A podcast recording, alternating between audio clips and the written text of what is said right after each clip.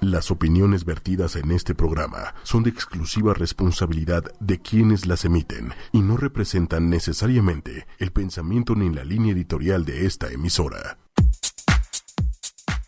Hola. Hola. Órale. ¿Cómo están? Muy bien, muy bien, muy contentos. Yo también estoy muy feliz. Y el día de hoy, fíjense que traemos un tema diferente, no diferente porque hemos hablado ya de, de abuso Difícil. en algunos otros programas, pero también justo traemos a un invitadazo. Celia, Sí. por favor.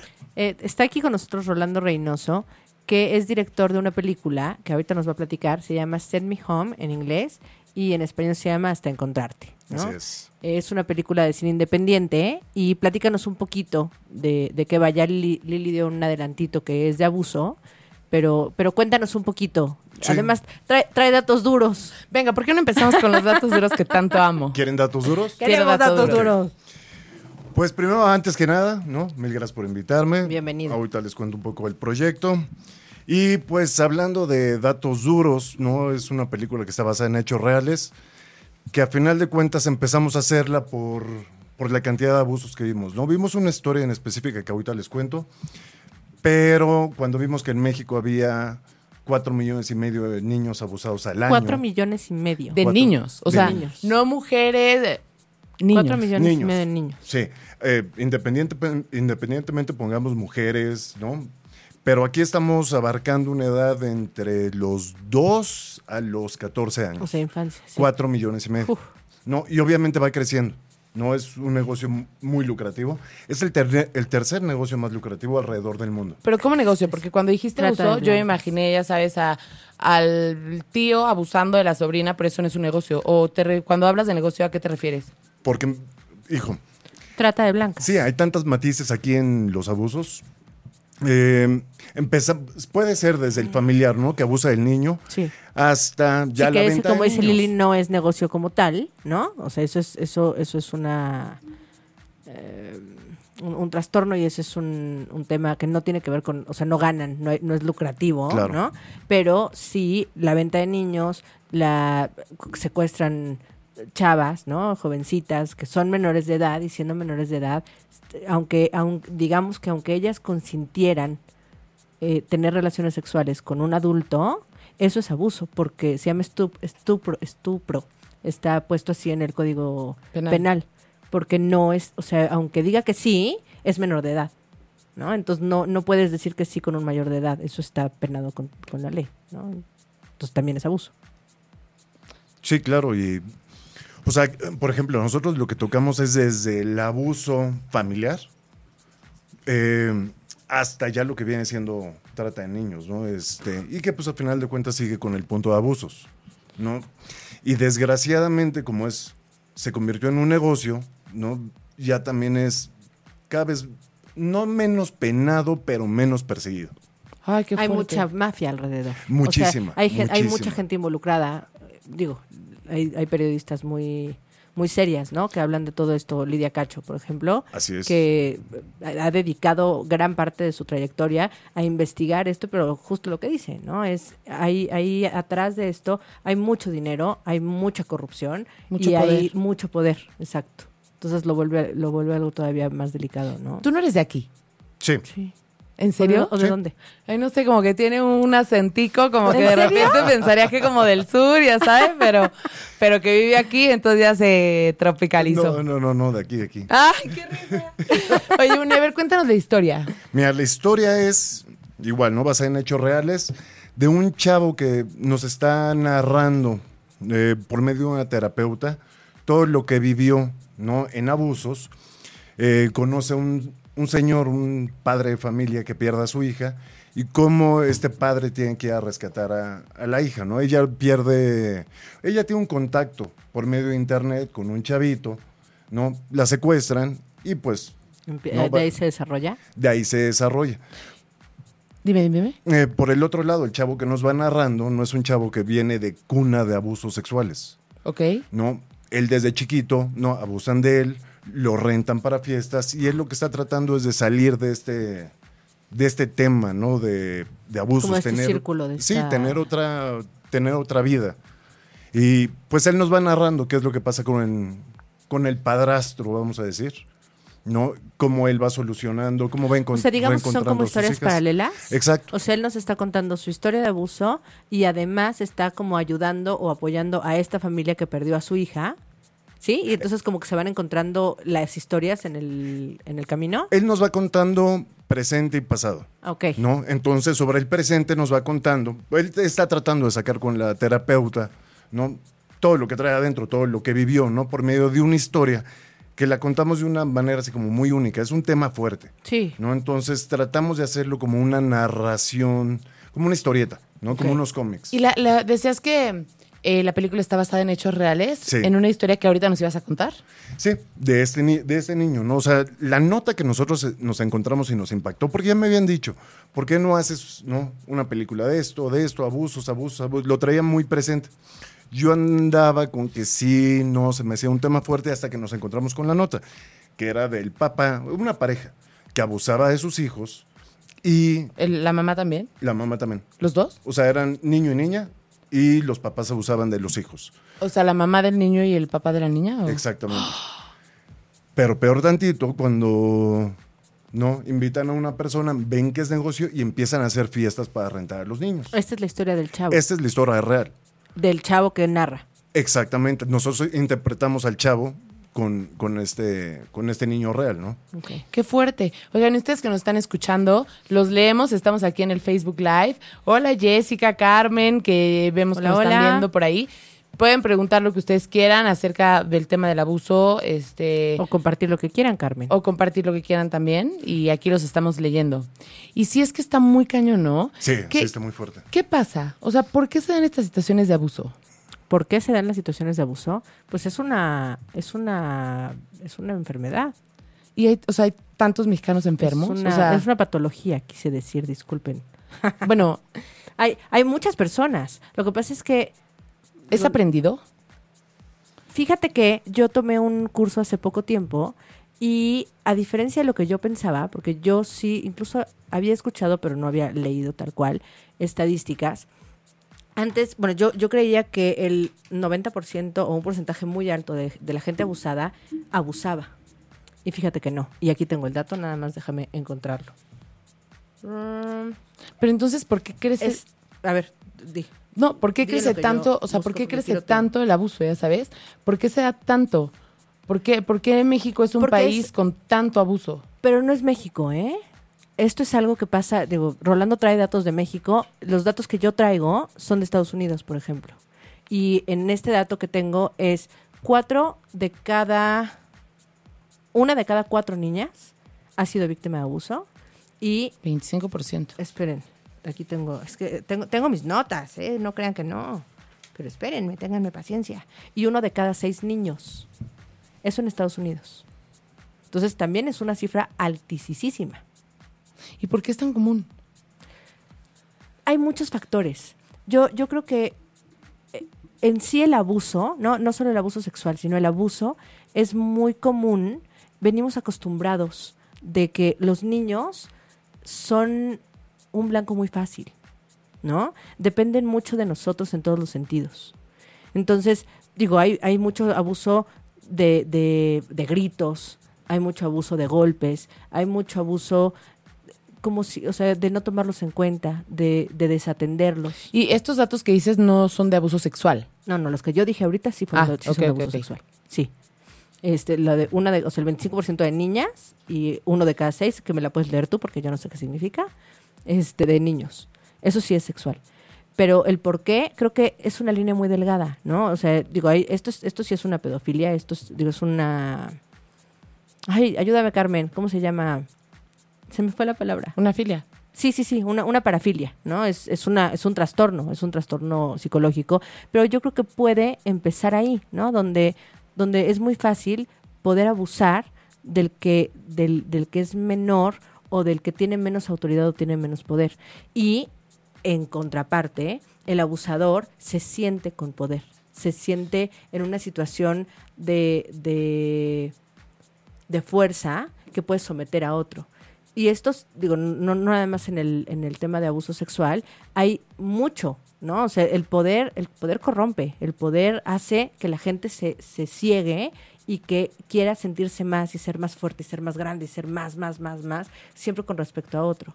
Entonces, probablemente los niños son un, un blanco muy fácil para poder realizar como, como cualquier tipo de abuso. ¿no? Nos dice- tristísimo, Nos dice. Marianita Ortiz que le mandamos un abrazo. Este, ay, ay, ay.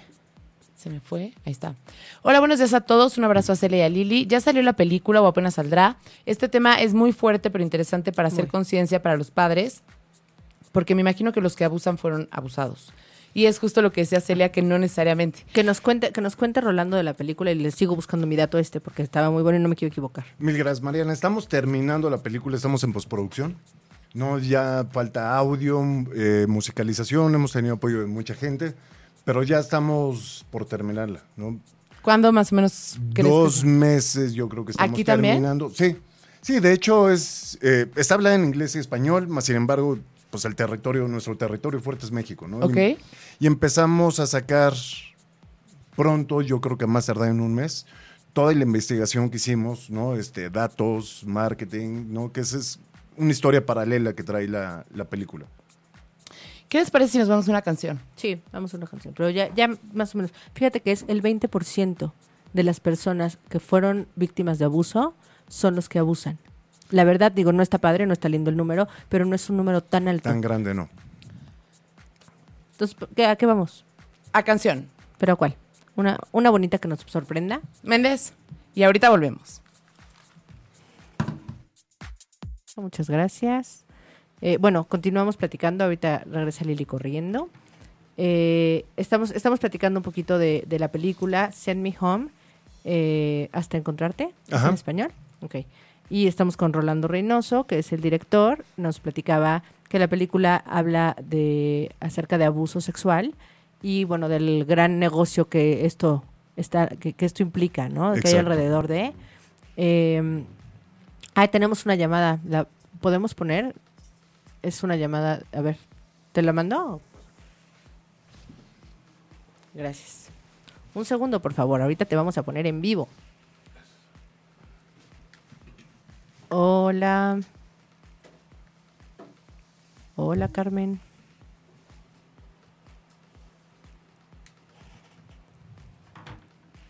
Bueno, bueno. Ok, esperamos. Bueno, mientras est- estábamos hablando de eso, la película está en postproducción eh, y está basada en hechos reales, ¿no? De una, de una nota que, que tuviste. Y estamos platicando un poquito del por qué, ¿no? ¿Por qué, por qué es que esto se da tanto? Las cifras son aterradoras, ¿no? Vamos Sí, también a hablar un poquito, y van creciendo además, eso está terrible. Justo sí hay prevención, ¿no? Y, y eso, es, eso es lo importante. Sí. Que tú me platicabas hace ratito, que es hacia allá donde queremos llegar. Sí, totalmente. El, el, de hecho, el punto de la película, ¿no? El mensaje de la película es, es esta relación entre padres e hijos, ¿no? Y viceversa, porque a veces también los padres no, Eh, no queremos entender. Eh, y básicamente eh, radica en la comunicación, ¿no? En cómo comunicarse, en qué es lo que le tienes que decir a un niño, lo que tú decías también, ¿no? De creerles, siempre creerles. Siempre creerles. No, este, están muy alertas de ese punto. Fíjate que en, en el curso este que tomé hace poco tiempo de abuso, lo que nos platicaban es, el abuso está, el abuso es enorme, es mucho más grande, es mucho más cantidad de lo que pensamos o de lo que nos podemos imaginar. Y una de las situaciones que sucede muchísimo es que hay mucha negación alrededor. Totalmente. ¿no? Entonces, generalmente, fíjate qué interesante, porque el, el- la persona que dio esta plática es un psicólogo judío eh, que vive en Nueva York, especialista, tiene una clínica especialista de en abuso, y él, tienen como, digo, debe haber más psicólogos, pero los, la, la cabeza son como tres cabezas. Una persona que hace evaluación, otro que está directamente, ahorita continuamos con, con esta que les estoy platicando, que tenemos a Carmen Morales, que es la sexóloga de ocho y media, este, para platicar con nosotros, que me da muchísimo gusto. Bienvenida, Carmen, cuéntanos. Hola, corazón, buenos días. Buenos días. y- y- no, Hola, Carmen. Hola, buenas tardes a todos. Este, hola a toda la, la gente que nos está escuchando. Eh, no escucho muy bien, pero creo que me preguntabas acerca de lo del abuso. Sí, estamos, estamos platicando que por qué, Ajá. o sea, preguntó Lili, que por qué hay tanto abuso, ¿no? O sea, por qué tantas personas, tantos adultos abusan de los niños, ¿no? O digo, sí, pues de, sí, porque estamos hablando además justo ahorita de abuso infantil. Este, y entonces pues también estábamos hablando un poco de, de esta, de esta posición de poder, ¿no? Pero, y que obviamente son, son trastornos eh, psicológicos, son trastornos, pueden, pueden venir ligados a trastornos de personalidad. eh, y pues digo, sí, sí hay mucho, pero tú nos quieres dar un poco más de información. Sí, sí, mira, no necesariamente se asocia con algún trastorno. Siempre una conducta que no es aceptada socialmente o abiertamente eh, aceptada se va a calificar o se calificó a lo largo de la historia como algún trastorno o como algo malo, porque está fuera de la norma. Sin embargo, este, el abuso, como les escribí en el, en el, aquí en el Facebook Live, eh, tiene que ver cuando de entre personas una, cuando empezamos a dejar de ver al otro como persona y lo vemos como objeto. Desde ahí perdemos y es este, esta capacidad de, de, de que exista una empatía. Ujú. Yo no veo al otro, entonces eh, tengo derecho a, desde que lo hago mío. Culturalmente, los padres mexicanos creen que sus hijos son eh, suyos. Eso, eh, justo hablábamos de eso.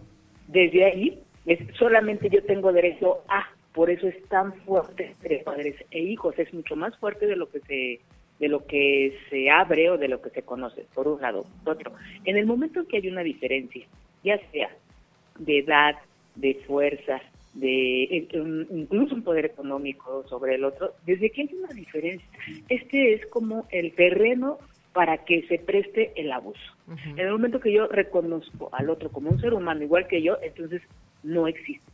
Pero desde que yo lo dejo de ver como persona y desde donde alguien tiene más poder que el otro, es un ambiente, es un este, momento, ambiente, contexto para que se preste el abuso. Ok. Es como que lo que, de lo que habían dicho, alcancé a escuchar en un principio. Ok, sí, ajá. entonces siempre, siempre que se está hablando de un menor de edad, aunque es lo que decíamos también, ¿no? Vamos a imaginar, el abusador generalmente es, es alguien conocido por los niños, eh, un 70% sí. sí, o más alto, es, la- es que es, es muy, muy alto el porcentaje, no, no necesariamente un familiar, que también es muy alto el porcentaje, pero sí alguien conocido, alguien, alguien cercano, alguien que el niño reconoce. No es que venga alguien lejano a abusar de los niños. Y es que está cañón, porque los papás siempre le dicen a los niños, no hables con extraños. Claro. Entonces con los extraños no hablan, hablan con los conocidos, pero no les dicen, cuídate del conocido. Claro. Por eso, por eso ahora en el material que, que estamos difundiendo, en el material que nosotros como educadores de la sexualidad tenemos, incluye eso, el de gente, o sea, se incluye a la gente, a los familiares. Exactamente. ¿Quién podría gente- abusar? Cualquiera. Exactamente. Y tú vas a saber a quién le vas a comentar, a la persona que te genere protección, cuidado, que sientas bonito, a esa persona es a la que le vas tú a informar de lo que te está sucediendo. Eso. Sí, No, claro. Porque también hay un gran porcentaje de papás que abusan. Sí, sí, sí, por eso tampoco se pide que les avises a tus papás, sino a, Y quien, a un adulto en quien puedas confiar. Pero está cañón, ¿no? Porque de- si eres chiquito, claro. ¿a quién le dices? O sea, tienes al A la- alcance a dicen- tus le papás. dicen a la maestra. le Exacto. dicen a la maestra. Pero lo importante, importante, es ajá, buscar a esa persona. Claro. Y miren, ¿saben que este un, un dato reciente, Carmen, ha sido de, de entre estos abusos de los papás ahorita por redes sociales de a quién se va a acercar el niño? De hecho, vamos a decir que aumentó, se estabilizó el, el abuso de papás y ahorita es como un 60% familiares, vamos a ponerlo, ¿no? O personas muy cercanas. Y ahora aumentó el con otro, las redes El sociales. otro 40% viene siendo redes sociales, porque pues igual encuentro a una persona ¿no? con, con la cual hago afinidad y entonces empiezo a hablar, le, le cuento todas mis intimidades y es la persona con la cual también no puede ser abusada, la cual también puede abusar de mí. ¿no? Exacto. Entonces, sí está ahorita ese gran problema también. Les voy a De contar. hecho, ah, ah, ajá, nada más de esto, de comento rápido, tengo un programa que se llama, que ab- abordamos al respecto del grooming. Entonces, nada más para, para puntualizar, no es que el menor encuentre afinidad, es que desde el momento en que un adulto se contacta con el menor con fines o con un, el objetivo, un objetivo personal, ahí no puede haber afinidad. Aquí el, el menor se encuentra en un estado vulnerable que por supuesto no le dio esta protección o no lo encuentra en su familia, lo va él a buscar en otro lado. Pero el adulto, el adulto es el que está tomando una ventaja en ese momento. Entonces yo por eso sí y siempre les he acentuado, tengan mucho cuidado con cómo le llamamos a las cosas. No es afinidad, son momentos de oportunidad desde el- la persona, desde el agresor a, a la persona, a la víctima, en este caso los menores. Sí, estás en lo correcto. Ok, buenísimo. Sí, sí, sí. Y bueno, de, aquí algunas características de, del, del abusador, ¿no? Que lo que hablábamos es, se ven cotidianos, es, es alguien familiar para los niños. Ah, Familiar, claro. me refiero a alguien con quien tiene convivencia, no necesariamente los papás o tíos o hermanos, que sí muchas veces son. No, y, y está cañón, ¿no? Porque a veces nos imaginamos a alguien que abuse, nos imaginamos a un psicópata al aire libre, o sea, alguien que te ve así raro, que, pero no, no, muchas veces son personas No, carismáticas nunca- justamente tienen, esa es una de las características, que son muy seductores, ¿no? Entonces, Eh, Exacto. son, son muy... hay- Dime, dime. Ajá, este, sí hay una diferencia, qué bueno que, que manejas tú eh, este título en tu programa, abuso sexual infantil o en menores. Sí hay una diferencia de este tipo de violencia sexual hacia menores en violencia sexual a adultos. En los menores es muy bajo el porcentaje de la que exista una violencia, que, exi- que exista una parte física. No, la manera en que esta gente se acerca a los, Los menores es de convencen. una manera muy, ajá, muy seductora, los compran, llegan muy, a- muy en una parte afectiva, muy, este, ventajosa. Entonces Claro. casi nunca hay violencia física como golpes, jalones y eso, porque generalmente casi siempre cede el menor. Hay mucha Ahora, violencia emocional. violencia, claro, por supuesto, ahí sí, claro que sí. Y hay otra cosa, no siempre hay penetración. Tiene que ver con, con Hay con seducción, con mostrar el cuerpo, claro que sí. Pero eh, también eh, ahí hay una diferencia, no siempre hay penetración. Exacto. A Mi diferencia pregunta- de un adulto. Ujú. Bueno, primero quiero decir una cosa y luego eh, hacer una pregunta al respecto. Pero muchas veces es difícil que los adultos eh, crean en casos de abusos a menores porque pasa algo con el cerebro que como que lo esconde, ¿no? Hay negación. Lo bloquea. Entonces, Cuando algo duele, no lo quieres ver, y probablemente lo tengas escondido por mucho tiempo de tu vida que en, en tu cabeza ni pasó. Entonces de repente algo detona que de repente te acuerdes, te acuerdas y mucha gente dice, ay sí, ¿por qué hasta ahorita? Pero No fíjate, eres- de esto es lo que iba a contar una, una anécdota que nos contó. La, la persona, que- fui a tomar un, un curso hace poco tiempo, bueno, en febrero, este, de abuso sexual. Nos lo vino a dar un, un psicólogo eh, de Nueva York que eh, so- es judío y entonces atiende a mucha comunidad judía y nos decía, es increíble porque hay una gran negación. No es solamente en esta comunidad judía, sino en todas las comunidades, pero el ejemplo que nos ponía él era impresionante. Había alguna situación de algún rabino abusando de niños, como ha pasado Sí, como el también más en, en, en, en otras, en otras este, comunidades, ¿no? Sí. Que un ministro, alguien muy importante, muy respetado, abusa de niños y no se puede aceptar. Entonces, como hay un silencio... eh, a voces. es un silencio a voces. Esto es una complicidad de, de muchísimas Ajá. personas, porque no quieren abrirlo, porque no y- y el no querer abrirlo tampoco le dan un, le dan un castigo. No hay una consecuencia, no hay un cierre, Claro. no hay no hay un no hay un final para entonces lo que nos decían es fu- rabino fulanito estuvo cambiando de comunidad en comunidad en comunidad en comunidad y en cada comunidad a la que fue abusó de niños Sí, no, claro. qué barbaridad. ¿no? Entonces, pero es lo mismo que pasa en la comunidad eh, católica también, Sí, ¿no? sí. Digo, hay, hemos visto cuántos casos de sacerdotes que estaban en Italia abusando de niños, los mandan a Argentina y pasa lo mismo, ¿no? O sea, queremos tapar el sol con un dedo, es algo muy serio, muy doloroso, que además nadie quiere ver, pero todo el mundo sabe que está, ¿no? Exacto. Entonces, va. a ver. Fíjate que, que voy a comentar una, una situación, Job, que es estas situaciones, por eso... Job eh, soy yo, ¿eh? Pero a así que- me dice Carmen. Perdón. No importa, nada más para que sepan a quién le hablas. conozcan, este, con Job. Este, no, es una situación que me gusta mucho citar a Bert Hellinger. Él, Ujú, de este, las estas constelaciones. situaciones su- suceden ujú, porque hay algo atrás que no se ha permitido traer aquí a, a, digamos que de manera consciente. ¿Por qué la gente niega? A veces nos quedamos con eso de no, dicen que no y no lo quieren aceptar. estas situaciones son muy amenazantes para, la, para una persona, para los Para la papás, estabilidad. Para, toda la gente. Para la Para estabilidad familiar, ¿no? física, así es. Pero no amenazante por el agresor que está afuera, sino amenazante para la gente que lo que lo está viviendo, porque esto no es aislado. Esto se ha ido presentando seguramente a lo largo de la de las de los papás, de los abuelos de, de la familia del menor. No es un asunto nuevo, o sea, no se dice no porque lo desconozcan, no, se dice no porque es al yo aceptarlo y vivirlo y decir sí, sí sucedió, es abrir, es como abrir una coladera, Lo una permití. cloaca y ver todo lo sucio que hay abajo, toda esta parte que hay que acomodar, que hay que enfrentar como familia. Entonces, si nosotros nos quedamos con la cultura de que al malvado hay que castigarlo, perdón, pero en nuestro país no va a servir, ¿eh? No. Porque adentro, en el, en el penal, este, lejos de que sean centros de, re- de readaptación, No, no. esta gente es muy maltratada, no porque yo esté a favor de alguien, pero no hay una readaptación. Entonces, como familia, es qué se va a hacer en una situación en donde se transgrede físico, lo más vulnerable de la familia, que son los menores. Así es. Física, emocionalmente, y eso trae los monstruos y los recuerdos de los familiares que es de, de- del menor. Entonces, es tan amenazante que, que a mucha gente no le alcanza y que no está dispuesta a enfrentar algo que, que no es un hecho aislado, que es un hecho de, de, muchos, pues, porque les recuerda su propia historia.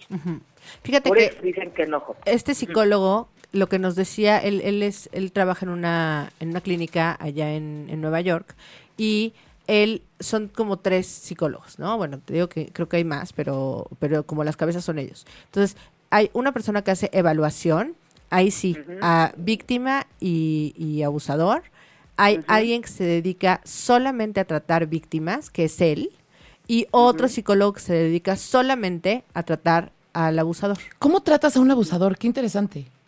¿Cómo tratas pero a un que- abusador pero y no le qué quieres pegar? interesante es lo que está diciendo Carmen, ¿no? ¿No? O sea, claro que tenemos, o sea, lo que más nos gana son como la, las ganas, perdón, de, Sí, de de, linchar. de matarlos, ¿no? Pero eso no da una solución.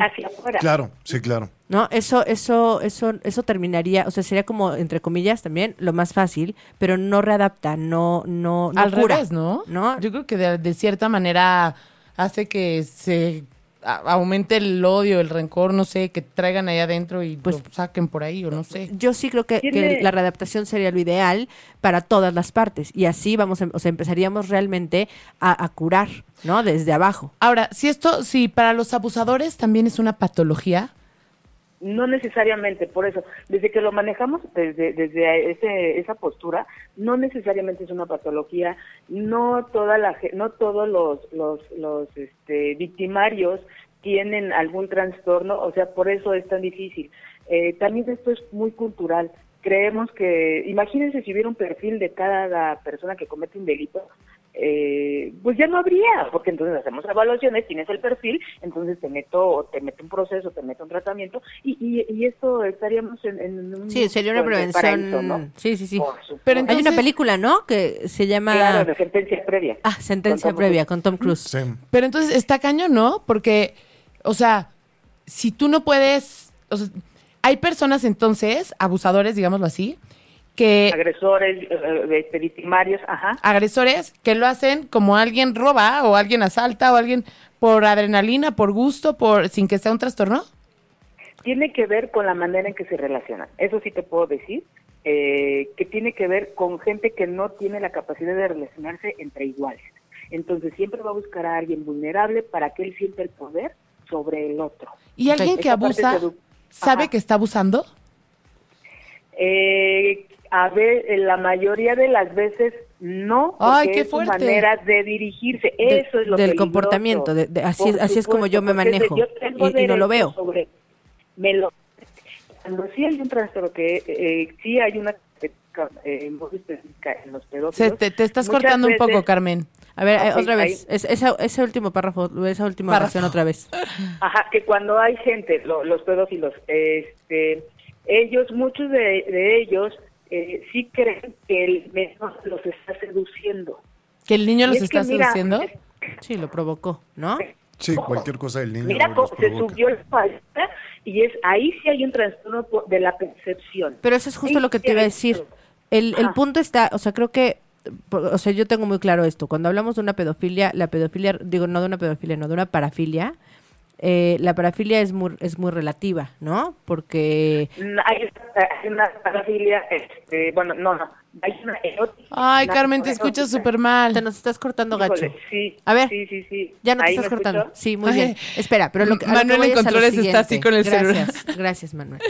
A lo que voy es a lo siguiente. Yo estoy clarísima con esta, o sea, la diferencia en una en una parafilia puede puede ser o no ser de acuerdo a la si hay dos personas que están de acuerdo es está bien, no pasa nada, es más ni siquiera lo vamos a calificar.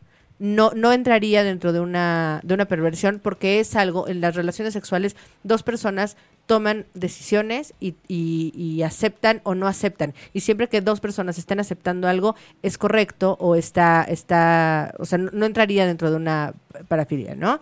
Pero en, en, una, no. en un tema de abuso, eh, bueno, de en un tema de pedofilia, creo que esta, esta clasificación no entra. Porque un niño, aunque dijera que sí, no puede decir que sí, quiere No, tener por lo que una Ajá, relación con un no. adulto. por lo que les decía de que ahí está es diferente la parte cognitiva, o sea, el adulto ya va sobre Exacto. algo específico, el menor no ve esta parte erótica. Ahora, sí me gustaría nada más eh, este, especificar de las parafilias. Las parafilias son expresiones comportamentales de la sexualidad Exacto. que hay infinidad. La este, la paido, paidofilia, aquí hay se puede dividir en dos. Todas las parafilias tienen una parte erótica y hay una parte no erótica. Por ejemplo, la gente que da clases, la que le gustan los niños, ellos son son este eh, paidofílicos, pero o sea, no sin, la- sin el contexto eh, erótico. Sexual. Les gustan los niños, les gusta convivir. Ajá. En, en cambio, en la pederastía sí. Ahí Mm. sí hay una parte de abuso. Ya, ya, ya, ya. O sea, para, Sí, que, para hablar de algo sexual, tendremos que decirle eh, peder- pederastía. Pedófilo. No. Pederastía, ajá, Ok. pederastía. O- o, ajá, o Esa pedofilia. es la palabra. Pa- eh, no recuerdo ahorita, ya me, ya- permíteme, es que como no me puedo mover mucho por la, la, la señal. Pero déjame, te, ah, si no se me va a ir la idea. Entonces, sí, en, dentro del, cuando hay un abuso de un adulto sobre un menor, ahí estamos abordando muchos aspectos de diferencia. Como les decía yo en un principio, hay una diferencia física, de conocimiento, Sí. este, incluso económico, incluso de beneficio. El menor simplemente se va a llevar, dejar guiar por alguien que lo trata bien. Estos, los niños vulnerables, porque si hay niños vulnerables, o sea, también los, es- los adultos no van a abusar de cualquiera, van a Exacto. encontrar niños vulnerables, que es donde entra ahí La prevención. familia. ¿Cómo voy a educar yo a mi hijo? La seguridad, la comunicación, la autoestima, el respeto. Cuando uno co- hace que los niños contacten con esta parte, todos tenemos esta parte intuitiva que a lo largo de la vida nos la han ido Totalmente de acuerdo. si el abuso hace tanto daño a futuro, en el presente es horrible. O sea, No siempre, no siempre. No, Eso es, qué, bu- qué buena pregunta, Lili. De verdad, has hecho unas intervenciones en diferentes momentos y el día de hoy, que de verdad eh, me agrada mucho, este, eh, no todos lo viven de manera violenta.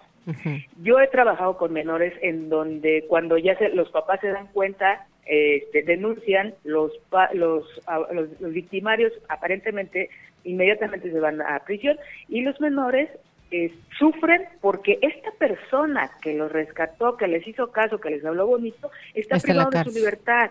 Entonces no siempre es violento, Lili. Por eso les decía yo hace un momento, no siempre, siempre los- pero entonces, no, no siempre qué, te perdimos.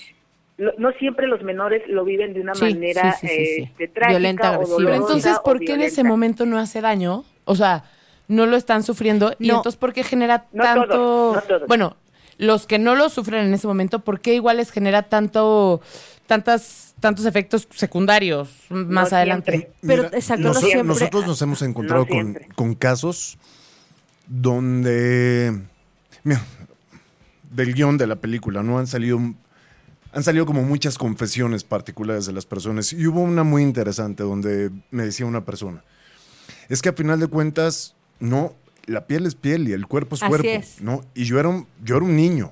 Y sentía bonito. Y sentía bonito y sentía rico, pero sentía un grado de culpabilidad enorme, ¿no? Y sentía miedo y todos, todas esas emociones cruzadas, más sin embargo, pues la piel es piel, Así. ¿no? Entonces en ese momento no fue desagradable, no fue violento, pero el trastorno hacia un futuro fue lo que tuvo Pero, que estar. pero ¿qué fue? ¿Se los contó a sus El papás? O sea, social es no. la reacción, a veces, muchas veces es la reacción de los papás lo que hace esta, esta hacia allá sensación. iba. Justo, es Ah, que, ese- pero creo que puede haber dos, la- Carmen, a ver qué, a ver qué piensas. Esto O sea, no fue a los papás. Ajá. Ok, No. es que creo que aquí hay dos cosas. Sí. Una, puede ser cuando, cuando se abre esto, ¿no? Se abre y se hace una explosión inmensa. Puede ser que ahí genere una, una reacción en el niño o más bien una un análisis, ¿no? De, "¡Ah! ¿qué fue? Entonces, ¿qué? ¿Qué pasó? ¿No? ¿Qué hice? Chin. ¿No? Yo, Exacto. yo, yo la, o sea, algo hice terrible para provocar esto en mi familia. Exacto. Ese es uno. O dos, que Y el dos- abusador le diga, no hables, no le cuentes que- a nadie. que como tenerlo tan guardado, tan guardado, tan guardado, que puede, o sea, después, conforme vas creciendo y te va- vas como poniendo las piezas en de- como de rompecabezas, empiezas a decir, ah, caray, chin, a mí me pasó esto, y entonces empiezas a generar como mucho enojo eh, y mucha... como- Frustración. como- La, la hermosa culpa, o sea, eso, eso- eso es culpa, eso es culpa, pero entonces, o sea, cada cada cada cada quien lo vive de manera distinta. Entonces, cuando cada quien, cuando nos metemos en psicoterapia a revisar cada cada cada eh, situación, entonces de ahí viene dirigido el tratamiento hacia, hacia trabajar lo que a cada quien le afectó. Entonces, lo que hablabas retomando, ay, ¿cómo se llama la, tu invitado? Rolando. Rolando, lo que decía Rolando, eh, sí es cierto, porque muchas muchas mujeres también, ya ah, más adultas, sienten culpa porque cuando fueron violentadas y penetradas, ellas lubricaron. Entonces, la lubricación se asocia a placer. Pero, sin embargo, hay una parte, como bien dijo Rolando, la parte biológica va a reaccionar. Exacto. Claro. Y sea como sea, va a reaccionar. Entonces, es la oportunidad para yo compartirles que la sexualidad no solamente tiene que ver con el aspecto biológico, sino también con el aspecto social y el aspecto psicológico. Claro. Entonces, cuando nosotros lo vemos nada más desde una explicación, nos perdemos de los otros dos pilares de la sexualidad. sexualidad. Por eso, cada intervención tiene que ver con un aspecto, eh, tomando en cuenta estos tres aspectos, social, cultura, eh, cultural, sociocultural, psicológico y biológico. Y fisiológico. Entonces, hay un, les, me- siempre me gusta recomendarles un, un, librito que ahorita, este, en donde Isabel Allende, una escritora chilena, mani- eh, explica este, los momentos, se llama Amor el libro, en donde ella habla de, de, de- de muchos aspectos eh, sexuales y amorosos a lo largo de su vida. Y en uno de esos dice, yo cuando estaba pequeña ah, fui a, no recuerdo muy bien, pero creo and- andaba por ahí, creo en el mar, en la orilla del mar, tipo se le acercó, sí, eh, creo no recuerdo bien si la le beso, para él, ella lo transforma, lo escribe y para ella nunca fue violento. Dice, ahora sé que yo estuve, estuve en riesgo de que este hombre pues abusara sexualmente de mí, pero no fue así. Y recuerdo muy bonito aquel momento. Entonces, cuando mucha gente se asusta porque dice, como una niña y un adulto se le acerca con otras intenciones y ella sintió bonito. Eso es muy castigado en nuestro país. Sí. En nuestra cultura es altamente castigado. Entonces, digo, hay otras culturas en donde la mamá le enseña, tiene su primera relación sexual con su hijo adolescente. ¿En Y serio? y en el caso del, sí, en, en- este, en África, no recuerdo ahorita la tribu, y ahí, en- y ahí mismo el papá, su primera relación erótico-sexual, en caso de que sea niña, él, él, él las inicia. Porque dicen, queremos que su primera relación erótico-sexual sea amorosa, tierna y sea bonita. Mira. Entonces también el incesto es algo cultural. Todo depende del cristal con que se mira, ¿no? fuerte, Claro, claro. Entonces, si para ello, y me parece un acto de amor enseñarle a tu hijo, desde aquella cultura. Pues, exacto, desde donde lo desde veas. ¿no? Allá, allá. Entonces, es, es desde donde la postura de, de cada persona, ¿qué le quieres enseñar a tu hijo? Y no es el otro, es qué le voy a enseñar a él o a ella para que se proteja, a él o a ella para que eh, sepa en sus situaciones de riesgo. Y Así- si algo nos encargamos los adultos es de, no, no, no, no pasa nada, sí pasa. No, sí, o sea, y justo Siéntense. de eso se trata, que es de lo que voy a, a platicarles también ahorita, ¿no? Como de cómo prevenir, ¿no? Justo es lo que iba a desde, decir. Claro. Desde esta cultura en la que estamos, cómo les enseñamos a nuestros hijos y a, y a los niños que están, o sea, con quien tenemos la oportunidad de, de maestros, ¿no? O sea, todos los que trabajamos con niños, cómo les enseñamos, ¿no? Porque esto es súper importante y tú lo dijiste, hay niños vulnerables. Entonces, ¿cómo Sí, hacemos que nuestros niños sean menos vulnerables? Claro. ¿no? Porque son vulnerables por su edad, ¿no? Ya vimos que por, por sus condiciones son vulnerables, pero hay más vulnerables y tienen menos información. Y aquí es y donde con mi- baja autoestima y niños Exacto. golpeados, niños abandonados. Exacto. El niño, el niño que- víctima de abuso eh, físico, emocional, verbal, obviamente es mucho más expuesto a- al abuso sexual. Claro, ¿no? sí, claro. Y eh, aquí es donde a mí me gusta empezar a hablar como de los, de los co- componentes de sexualidad para a partir de ahí saber qué tenemos que hacer con los niños, o sea, cómo, cómo hacemos niños que, que se sepan escuchar, ¿no? Que sepan qué cosas sí, qué cosas no pue- pueden permitir, ¿no? Y también nosotros, ahorita Carmen no me dejará mentir, que nosotros también tenemos que, que demostrarles a ellos cómo nuestra sexualidad es parte de nuestra vida todos los días, las 24 horas del día, los 7 días de la semana. Claro. No, vivimos con ella. No, no es, no es un, no es un hecho aislado y, y aparte que, que voy a que voy a tener cuando llegue a la adolescencia. No, mi, mi sexualidad nace conmigo. Entonces, eh, uno de los, el primer componente es el género, ¿no? Que esto es importante también de explicárselos a los niños. El, el género es hombre o mujer, ¿no? Masculino o femenino, y las cosas que pienso, que siento. Esto tiene que ver con un rol social, ¿cierto? Carmen, como con algo. Este, sí, ¿no? A ver. Eh, sí hay una parte de identidad en donde eh, que, se, eh, que ellos tienen conciencia a los cuatro años, más o menos tres, cuatro años, de si son niños o si son niñas. Esta parte psicológica, los roles y el género es totalmente social. Social, exacto. Género masculino femenino, el eh, femenino tiene vulva, masculino tiene pene y de ahí se empieza, se desencadena lo del rol. Entonces, si tú eres niño, eres azul, vas de azul y debes de hacer esto. Sí, que no Lo necesariamente tiene que suceder, pero eso es lo que lo que lo que se dice, ¿no? O sea, como que socialmente está está, está establecido así, que podemos romper con eso afortunadamente, sí sí podemos. que es la idea de la Exacto. educación sexual. Que eso es lo que dice, lo que dicen hay unos parámetros, pero no tenemos por qué seguir esos parámetros. Si no, me- o sea, si a mí me gusta el azul, me pongo azul y ya está, ¿no? Igual a- Claro. a, un niño, afortunadamente ahora ya hasta sin venden embargo, ropita en de el niño fondo se sigue, claro, sin embargo, en el fondo se sigue asociando. Sí. O, o en este, en, en ese azul, eh, eh, por decirlo así, en el pantalón, en los zapatos, en el corte de cabello, en el de ciertas, es- eso tiene que ver con esta parte social y de ahí tomamos el rol. ¿Qué Sí. conductas nos enseña nuestra sociedad que debe de tener un hombre Sí, sí. y que debe de tener una mujer? Fíjate que, también- te voy a platicar. Carmen. Mi bebé, que es niño, tiene un año y cinco meses, y traía un collarcito de estos de ámbar. Y tenía el pelo no muy largo, pero tenía poquitito, o sea, le cubría un poquito las orejas, pero estaba cortito. Siempre lo he visto de jeans, con sus bodies a lo Súper mejor guapo. como de, como de mm, co- cochecitos, pues la ropa que tiene ahí, ¿no? O sea, la verdad es que, pero no, no había una persona que no lo conocía que no dijera, ay, qué linda la nena. Júramelo por Pero, Dios. O sea, me pasó en un centro comercial el mismo día seis veces. No te creo nada. Se- y yo a las seis le decía, es niño, es niño. Ay, ay, perdón, perdón, es niño, es niño. Y creo que tiene que ver con, o sea, lo que dices, ¿no? O sea, le vieron un collarcito y tantitito el pelo, pero de verdad no era largo, ¿eh? O sea, de- además tiene un año y medio, tampoco puede tener el pelo tan largo, ¿no? Pero poquitito más largo y entonces ya era la niña. O sea, estaba como muy, muy... Estamos acostumbrados a, a hacerlo. Esto, esto tiene que ver con el rol soci- con el rol social, ¿no? El rol de género. ¿No? Ya, pelo largo tiene un collar, es niña, se acabó. Sí. No, no doy ni oportunidad.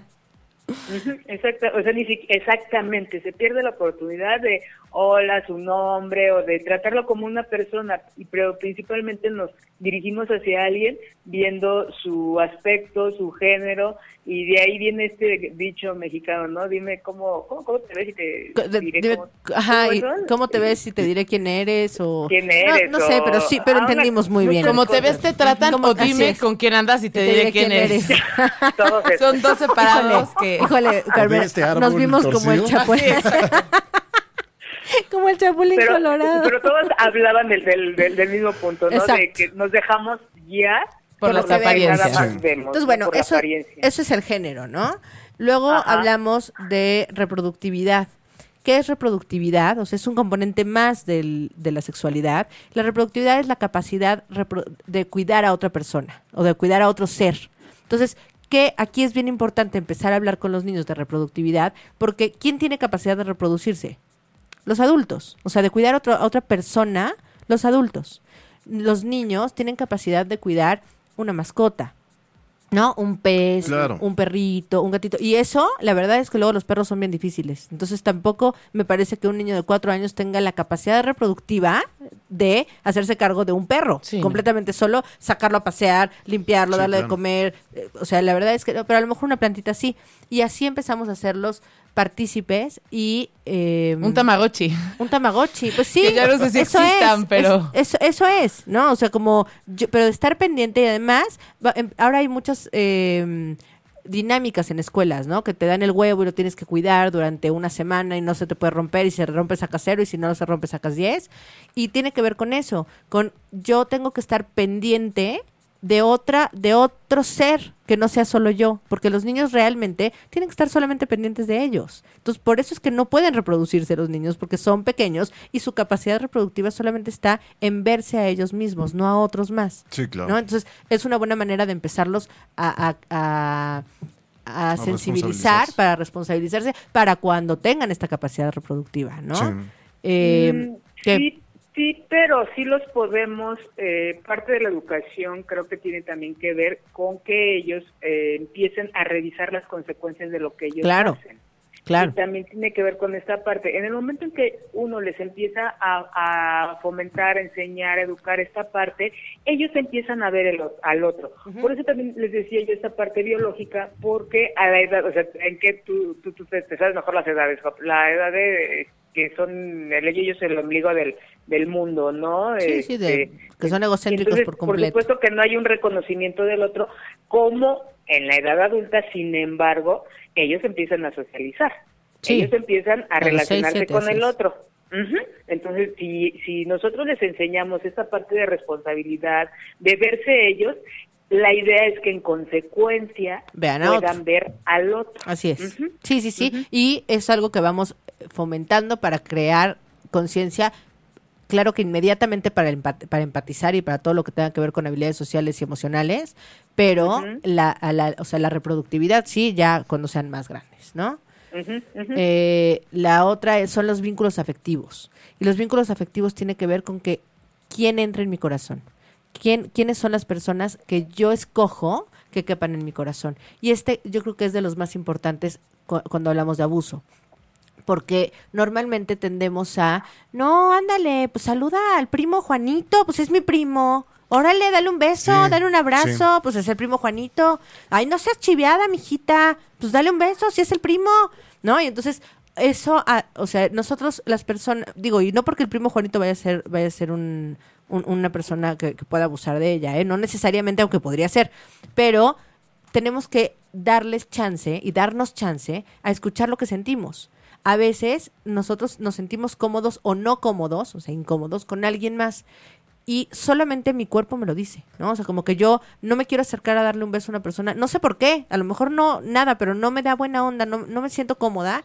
Es importante que los niños aprendan a identificar cuándo sí se sienten cómodos y cuándo no se sienten Y que los cómodos. papás no les lleven la contraria, ¿no? eso. Así de, no tienes que ser educado, salúdalo, dale un beso y un abrazo. Exacto. Sí, totalmente de acuerdo. O que le impongas, ¿no? Así Ese es. miembro familiar, que puede ser Sí, familia, claro. más sin embargo no existe ese vínculo, ¿no? Esa vibra de, ah, Ni los abuelos. Sí, no, Nadie. No. no. podemos obligar a los niños a que vayan, abracen, besen. Si ellos quieren darle un abrazo, está bien. Exacto. Pero no, o sea, no, tenemos que quitarnos eso de la cabeza, mamás y papás. No, mi hijo no es maleducado si no saluda de beso y abrazo. Si mi hijo dice hola, buen día, hola, saluda con la manita, es suficiente. Claro. No necesitamos más. Y lo insisto, no porque esa persona vaya a abusar de él, pero los niños tienen que tener estas alertas a flor de piel, tienen que saber escucharse y saber que cuando algo no me late, no me late y entonces me echo para atrás. ¿Y, y cómo quieren que lo hagan de grandes? Si demás, o, o cuando estén solos, Cuando si estén cuando solos. está la mamá, él siente la obligado. y la mamá le dice, No no, lo no, manda la fregada tu No lo alerta y dale un beso. les das inseguridad, no seguridad. Exacto. ¿no? Entonces, entonces, esa es otra que es como muy, muy importante. Y el último componente sería la, el erotismo, que tiene que ver exactamente con lo que tú decías, Rolando, que es lo que siente mi piel. La piel siente y la Sí, piel no identifica ni interpreta. La piel solamente sabe si es rasposo, suave, frío, Sí. caliente, ¿no? Y esas sensaciones son agradables o desagradables para mí yo soy el único que también que puede decir eso. Muchas veces también por, en el abuso sexual hay mucha culpa, porque yo sentí bonito, pero no, Exacto. pero no, o sea, no estuvo bien, ¿no? Y ya le ponen como esta, esta calificación, ¿no? Pero, pero sí, sí tiene que ver también con eso. Necesitamos entender eso. Y, y muchas veces, dime tú, Carmen, si no, hablamos, esa es como la parte que, que se trata mucho, ¿no? Como la, la parte de la culpa cuando, cuando hay un abuso sexual, ¿no? O sea, no, a ver, tú no, tú- sentiste bonito y eso está bien, tu cuerpo siente bonito, ¿no? ¿Estás ahí todavía? Sí, sí, sí existe metiche, corazón. Qué bueno, me, me encanta que estés aquí. Sí, este, sí, nada más que en los niños no hay esta parte erótica. La parte Exacto. erótica ya se desarrolla en los adultos. En los adultos. nada más es sentir bonito, hay una reacción de mi cuerpo, porque ellos todavía no tienen esta connotación eh, eh, este, sexual en su cabeza de sí, siento bonito y ya quiero otra cosa. Exacto. Simplemente es, es inmediata, es un bienestar y, y hasta ahí no ha- hay el contenido del- de, de un adulto que ay me gustaría o va más allá su sus este, por el desarro- desarrollo de sus procesos cognitivos no hay más pues más información en los niños pero en los adultos sí nada, nada más es y este y que ay te iba a decir algo ah lo que decías hace rato de los si ¿De los que, perdón? de lo que del, del punto que decías anteriormente del vínculo Ajá. anterior al erotismo, eh, si nosotros enseñáramos a nuestros niños a relacionarse, por supuesto que ahorita no habría tantos divorcios, no habría tanta gente que se la pasa muy mal, no habría tanta tanta gente que vive en pareja y, y sufre, lejos de estar eh, cre- creciendo. Ajá. Entonces, sí, es, la, es como una, una tarea muy importante de enseñarle a nuestros niños a relacionarse, a reconocerse ellos y posteriormente en esa medida reconocer al otro, porque vean, o sea, volteen a su alrededor y vean cuánta gente vive en displicencia con su pareja Sí. Bueno, o viven con mucho maltrato. Entonces, si a ellos, si a ellos les hubieran, si tuviéramos la cultura de enseñarles esta parte de, de, de aprender a relacionarnos de una manera funcional, sana y de crecimiento, no habría tantos problemas en nuestra sociedad en, en contexto de familia y pareja. Bueno, pero para Además. poder enseñar a nuestros hijos a relacionarnos, primero hay que enseñar a las mamás. Y si a las mamás no les enseñaron, ¿quién podrá salvarnos? No, pues es que Eh, la educación para eso estamos va aquí. en familia y escuela. Sí, y yo creo que es una búsqueda, ¿no? Que a final de cuentas Así puedes es. hacer tú de que va a haber. Eso también es importante. Lo estoy haciendo, lo estoy haciendo mal, ¿no? Es que- Algo no está funcionando en mi vida, que estoy teniendo problemas con mi pareja, que estoy teniendo problemas con el amigo, que estoy con todas estas personas. Como autoobservación. Exacto, ¿no? Ya es donde entra sentido común. A ver, Y nos lo está diciendo alguien que no es terapeuta. Entonces creo que vale mucho rescatarlo, ¿no? Porque la, la verdad, porque eres un papá, eres una persona común y corriente que no está necesariamente metido en estos temas. Sí. Y ahorita por la película sí, y, y te has como clavado y te has metido, te interesó mucho y entonces a partir de ahí investigaste más. Pero tienes toda la razón, como un papá como todos los demás papás que Sí, somos, claro. eh, vale la pena de repente no juzgarnos, no calificarnos como bien o mal, sino algo no me está funcionando y si no me está funcionando tengo que buscar que sí me funcione. exacto. Pero por el otro lado, no- o sea, no sé qué opines, Carmen, ojalá y estés de mi lado porque ya son dos contra uno. Ay, sí. No. Pero, o sea, Sí, por el otro lado siento que es mucho más complicado de lo que parece. O sea, no sé si a eso te referías, supuesto. Carmen, pero cuando decías aprender a relacionarte de la persona es no relacionarte desde la herida con los demás, porque entonces es cuando repites patrones, cuando llegas a las cosas justo que no quieres y cuando te relacionas desde la herida es porque, o sea, ah, ¿cómo lo puedo decir? Cuando te relacionas desde la herida es como Te un vas a trabajo relacionar con alguien igual. Ajá, Exacto, ajá. sí, sí, Pero sí. No, no es tan fácil como identificarlo, ¿no? O sea, relación, yo me tardé, se los juro, no sé cuántas sesiones de terapia, entender qué significaba relacionarte desde la herida. Entonces, algo tan profundo que a veces no está a la vista, o sea, entonces ni siquiera se te ocurre. Sí, no, por supuesto. Pero, Pero, no, un poquito más concreto sería, nos relacionamos desde la necesidad y no desde la abundancia. ¿Qué quiere decir esto? Me voy a re- relacionar desde lo que sí La tengo carencia. y reconozco en el otro, Sí. no desde la carencia o necesidad, y me voy a relacionar con alguien igual, de, de- de- desde esa misma carencia y necesidad. Ahora, no es, sí es complicado, pero para identificarlo, ojalá pusiéramos o hiciéramos una pausa en nuestras vidas y decir, híjole, estoy a gusto con la vida que tengo. Claro. Y ojalá la gente que se esté escu- nos esté escuchando por, eh, vea eso. Pero, Sí, bueno, dame un segundo. Y, y- y chequen si, Es si, que- si están a gusto con, con la vida que tienen. Si Eso. no, entonces es revisar. Yo creo que esa es la parte no les pregunta. gusta. No tenemos que llegar a si me, o sea, obviamente el eh, llegar a si me estoy relacionando desde la herida o desde la carencia, eso es un proceso terapéutico, Lili. Pero el estoy feliz con lo que tengo, esa sí es una cotidiana. O sea, entiendo tu punto, pero dime de verdad cuántas personas están felices Mucho. Con lo que tienen. O sea, a lo que voy es que mucha gente ya se acostumbró a vivir así. Entonces, Claro. no les salta Claro, esa Por pregunta. eso la gente porque llega ya a terapia sido- en crisis. No, no. La Exacto. gente llega a terapia en crisis. ¿Por qué? Porque hay algo que no te está, no te está gustando y que no estás feliz con eso. Es ahí. Cada quien, tiene- ahora sí que cada quien toca su fondo. Sí, es, ¿no? es justo Y eso. lo, lo haces, digo, estaría buenísimo. Lo que está diciendo Carmen es, la, si aprendemos a enseñar a los niños a relacionarse con vínculos afectivos eh, a- adecuados, voy a usar ese término. eh, Funcional, eso de gracias, crecimiento. Gracias. Y bueno- Vam- estamos, estamos destinados a tener más conciencia de lo que quiero y de lo que me gusta.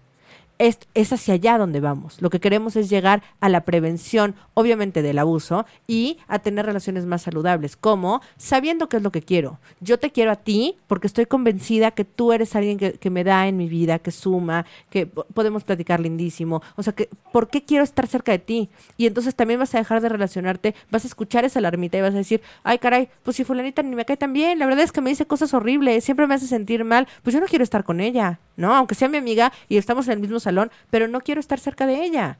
¿No? Y entonces, a partir de eso, también vas a empezar a tener relaciones mucho más saludables. Sí, claro. Y bueno, al final, solo cerrando esa parte, no importa este si es más fácil como opinan ellos o más complicado como opino yo. Lo importante es que si, o sea, si no lo habías pensado y no estás escuchando, que hagas una pausa en tu vida para ver si lo que estás viviendo te funciona, quieres, te hace es. feliz. Y si no, y decides dar un paso que a veces cuesta mucho trabajo para Sí. poder ver hacia dónde quieres ir, hacer algo al respecto. Y de a lo mejor decides ir con un psicólogo, ¿no? Dices, no, pues yo voy a dar un paso, me está costando la vida porque yo no creo en eso. Voy con un psicólogo y no te funciona, no te pares ahí. O sea, hay personas a las que no le funcionan los psicólogos, hay personas hay a los que, que, no, todo el mundo caen, así es. O, o- o hay gente que le haces piojitos y ya se... O sea, a lo que voy es, es un decir, ¿no? Es- es- era un ejemplo Lili burdo. no da terapia, ¿eh? Es que a mí me curan todos los piojitos. El, el punto es que acá a quien le, les funcionan diferentes cosas y que si de verdad quieres ser feliz y no estás contento con lo que tienes, no va a ser, la solución no es solo dar un paseo. O sea, es una búsqueda constante hasta que llegues a donde Totalmente. vas a encontrar la solución. Muy bien. Y quiero, bueno, ahorita hablamos de esos cuatro componentes, hablamos de, de cómo prevenir eso. O sea, si tenemos muy claro estos cuatro puntos, vamos a poder, vamos a poder explicárselos a nuestros hijos para poder prevenir. Y la confianza, que es lo que tú decías, que en la película platican mucho de eso. Claro. La confianza entre padres e hijos es vital. Siempre creer. Por, por principio les creo, ya después averiguo. Pero siempre, en principio, para mí lo que está diciendo el niño es realidad. De ahí me voy a, a- a- a che- No, pero es que a veces son, son, son mentirosones, o a veces es que son muy fantasiosos, lo que sea. Si mi hijo sabe que lo que me va a decir, yo de entrada se lo voy a creer, además va a decir, va, va a, va a decir muchas menos mentiras, porque sabe la- El impacto la- que va a tener. Exacto, que su voz suena. Claro. ¿Ok? Y si él ve que no lo cachaste o que hubo una mentira, solito llega y te dice, ay, ¿sabes qué? Te dice Sí, una mentira. Te dije, ¿no? te dije algo que no era Exacto. cierto, ¿no? Entonces sí, sí es importantísimo. Cuéntanos, porque estamos a punto de terminar el programa, cuéntanos por favor, más o menos cuándo vas a tener la película lista, dónde la vas a distribuir, dónde la vamos a poder ver, porque esto es algo independiente. O sea, tú, tú eres el director de la película, pero es cine completamente independiente, Sí, ¿cierto? sí, totalmente. Eh, pues en dos meses ya estaremos fuera, ¿no? Ay, qué padre. Listos con la película. Y esperemos, dependiendo de marketing, ¿no? Distribuidora todavía no agarramos, ¿no? Estamos viendo a ver qué vamos a hacer con Distribuidores, si alguien nos está escuchando, es- vean por favor, por acá hay talento mexicano. Sí, exacto. Y veremos, ¿no? Dependiendo del marketing. Ahorita hay muchas plataformas, ¿no? Sí. Ahorita tú Ahora, puedes es ser... más, ahorita no, no agarras un distribuidor de los grandes y haces una película web, punto. Sí, o no, sea, no, no. así es También es una opción. Hay es. mucha, o sea, hay muchos caminos hoy en día, ¿no? Este, tú puedes ser tu marketing, tú puedes ser tu distribución, puedes asociarte con una distribuidora, ¿no? Entonces, dependiendo en qué punto estemos parados, no en unos ¿Nos lo vas dos a meses, platicar? Cuando, sí, estén- cuando estés en eso nos lo vas a me contar. invitan, ya les contaré otra vez, ¿no? ¿Para dónde vamos, no? Si es distribución independiente o si es con alguna distribuidora. Sí, sí, Pero lo que queremos es siempre tener como la esencia de la película, ¿no? Eso. Y la esencia del marketing también es bien importante, porque vienen muchos datos, vienen muchas cosas que te van a hacer clic así de, chin, yo como papá, ¿no? Como amigo, y todo lo que está sucediendo, ¿no? Ok. El abuso del papá y el- lo que es el negocio. ¿no? Claro, ay, sí, Que al final de cuentas son abusos. sí son ¿no? realidades. así Sí. Es. Entonces, Que, o sea, qué padre que, que hayas elegido un tema así, porque también mucho de lo que pasa, yo siento que tiene que ver por falta de información, Sí. por falta de saber que las cosas pasan, por saber que las cosas se pueden prevenir, por saber que puedes levantar la voz. Entonces, pues felicidades porque es algo padre Gracias, hacer gracias. algo que te gusta, que me imagino que te gusta, Sí. y a la vez aportarle como un tinte social. sí, sí, sí, sí, totalmente. Muy bien. Pues muchas gracias. Muchas Gracias por estar aquí. Gracias, gracias. Bienvenido. Gracias, gracias. Les mandamos un beso. Carmen, muchas gracias. Te mandamos Gracias, un beso. Gracias, por- Muy grande. Gracias por venir. Oye, ¿por qué no te echas tu comercial? Fíjense que Carmen mañana en su programa de sexología. ¿De qué nos vas a platicar, Carmen? Ah, muchas gracias, Lili. Este, les voy a, voy a dar un invitado, un oncodermatólogo que nos va a hablar de su aparentemente lesiones genitales que no tienen mm, ori- procesos infecciosos y que te pueden salir para que no te asustes, para que veas cuándo sí es un proceso, una inflamación glandular y cuándo sí es un proceso infeccioso. Ah, está Entonces, cualquier duda que tengan, este, eh, es que siempre nos dicen, no, tras este, veas algo raro en tu vulva, en tu pene, eh, luego al médico. Entonces, también parte de, siempre hay procesos tipo eh, reacciones. Eh, vamos a ver cuándo esto es de riesgo y cuándo no. Ah, pues buenísimo. espero mañana a las 7. Mañana a las 7 de la noche, sexología con Carmen Por acá Morales. nos vemos. Muchas gracias. Nuestra sexóloga de cabecera. Muchas beso, gracias. Carmen. Gracias. Bye. Gracias a todos. Bye. Gracias, Rolando. Gracias, gracias por venir. Gracias, Elia.